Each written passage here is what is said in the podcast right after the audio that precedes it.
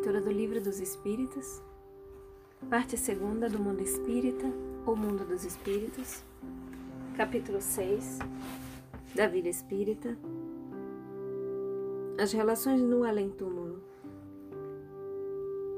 Pergunta 274. Da existência de diferentes ordens de espíritos, resulta para estes alguma hierarquia de poderes? Há entre eles subordinação e autoridade? Resposta dos espíritos: Muito grande. Os espíritos têm uns sobre os outros a autoridade correspondente ao grau de superioridade que hajam alcançado, autoridade que eles exercem por um ascendente moral irresistível. Letra A. Podem os espíritos inferiores subtrair-se à autoridade do que lhes são superiores?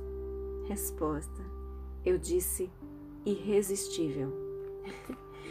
Pergunta 275. O poder e a consideração de que um homem gozou na terra lhe dão supremacia no mundo dos espíritos? Resposta: Não, pois que os pequenos serão elevados e os grandes rebaixados. Lê os Salmos. Letra A. Como devemos entender essa elevação e esse rebaixamento? Resposta: Não sabes que os espíritos são de diferentes ordens conforme seus méritos? Pois bem, o maior da terra pode pertencer à última categoria entre os espíritos, ao passo que o seu servo pode estar na primeira. Compreendes isso? Não disse Jesus: aqueles, aquele que se humilhar será exal, exalçado, e aquele que se exalçar será humilhado?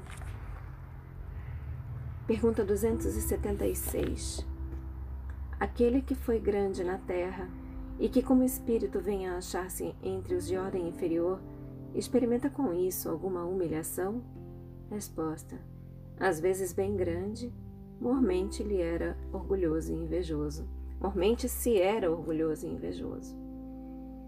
Pergunta 277. O soldado que depois da batalha se encontra com seu general no mundo dos espíritos ainda o tem por seu superior? Resposta: O título nada vale, a, su a superioridade real é que tem valor. Pergunta 278. Os espíritos das diferentes ordens se acham misturados uns com os outros? Resposta: Sim e não. Quer dizer, eles se veem, mas se distinguem uns dos outros.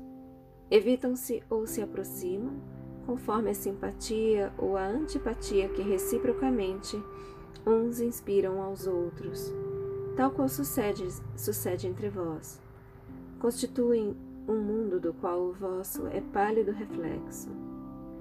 Os da mesma categoria se reúnem por uma espécie de afinidade e formam grupos ou famílias, unidos pelos laços da simpatia e pelos fins a que visam os bons pelo desejo de fazerem o bem, os maus pelo de fazerem o mal, pela vergonha de suas faltas e pela necessidade de se acharem entre os que se lhes assemelham. E aqui vem uma explicação. Tal uma grande cidade onde os homens de todas as classes e de todas as condições se veem e encontram sem se confundirem, onde as sociedades se formam pela analogia dos gostos, onde a virtude e o vício se acotovelam sem trocar em palavra. Pergunta 279. Todos os espíritos têm reciprocamente acesso aos diferentes grupos ou sociedades que eles formam? Resposta: Os bons vão a toda parte e assim deve ser para que possam influir sobre os maus. As regiões, porém, que os bons habitam estão interditadas aos espíritos imperfeitos, a fim de que não as perturbem com suas paixões inferiores. Pergunta 280. De que natureza são as relações entre os bons e os maus espíritos? Resposta dos espíritos: Os bons se ocupam em combater as más inclinações dos outros, a fim de ajudá-los a subir. É uma missão.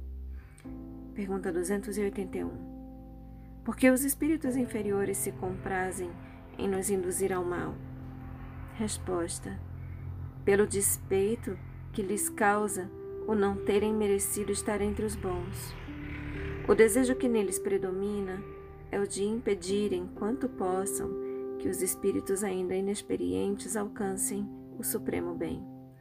Querem que os outros experimentem o que eles próprios experimentam. Isso não se dá também entre vós outros? Pergunta 282. Como se comunicam entre si os espíritos? Resposta: Eles se veem e se compreendem. A palavra material, é o reflexo do espírito. O fluido universal estabelece entre eles constante comunicação. É o veículo da transmissão de seus pensamentos, como para vós o ar é do som. É uma espécie de telégrafo universal que liga todos os mundos e permite que os espíritos se correspondam de um mundo a outro. Pergunta 283. Podem os espíritos reciprocamente dissimular seus pensamentos? Podem ocultar-se uns dos outros? Resposta: Não. Para os espíritos tudo é patente, sobretudo para os perfeitos. Podem afastar-se uns dos outros, mas sempre se veem.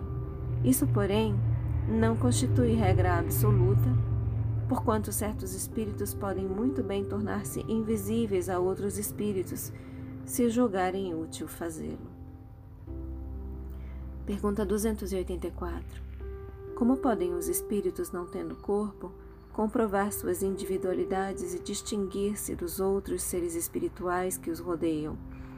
Resposta: Comprovam suas individualidades pelo perispírito, que os torna distinguíveis uns dos outros como faz o corpo entre os homens. Pergunta 285. Os espíritos se reconhecem por terem coabitado a terra? O filho reconhece o pai, o amigo reconhece o amigo? Resposta: perfeitamente, e assim de geração em geração. Letra A. Como é que, como é que os que se conheceram na terra se reconhecem no mundo dos espíritos? Resposta: Vemos a nossa vida pretérita e lemos nela como em um livro. Vendo a dos nossos amigos e dos nossos inimigos, aí vemos a passagem deles da vida corporal a outra. Pergunta 286. Deixando seus despojos mortais, deixando seus despojos mortais, a alma vê imediatamente os parentes e amigos que a precederam no mundo dos espíritos? Resposta dos espíritos. Imediatamente, ainda aqui, não é o termo próprio. Como já dissemos, é necessário algum tempo para que ela se reconheça a si mesma e alige o véu material. Pergunta 287. Como é acolhida a alma no seu regresso ao mundo dos espíritos? Resposta dos espíritos. A do justo, como bem-amado irmão desde muito tempo esperado, a do mal como um ser desprezível. Pergunta 288. Que sentimento desperta nos espíritos impuros a chegada entre eles de outro espírito mau? Resposta: Os maus ficam satisfeitos quando veem seres que se lhes assemelham e privados também da infinita aventura, qual na terra um tratante entre seus iguais. Pergunta 289. Nossos parentes e amigos costumam vir-nos ao encontro quando deixamos a terra? Resposta dos espíritos: Sim, os espíritos vão ao encontro da alma a quem são afeiçoados, felicitam-na como se regressassem de uma viagem por haver escapado aos perigos da estrada e ajudam-na a desprender-se dos liames corporais. É uma graça concedida aos bons espíritos o lhes virem ao encontro os que os amam, ao passo que aquele que se acha maculado permanece em isolamento ou só tem a rodeá-lo os que lhe são semelhantes. É uma punição. Pergunta 290. Os parentes e amigos sempre se reúnem depois da morte? Resposta dos espíritos. Depende isso da elevação deles e do caminho que seguem, procurando progredir. Se um está mais adiantado e caminha mais depressa do que o outro, não podem os dois conservar-se juntos.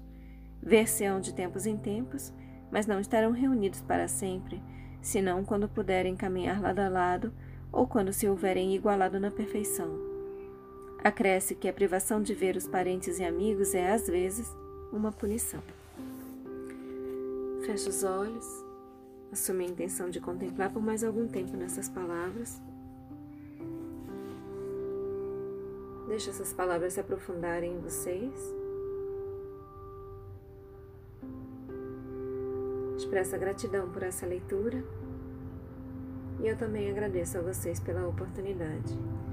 Boa noite. नमस्ते।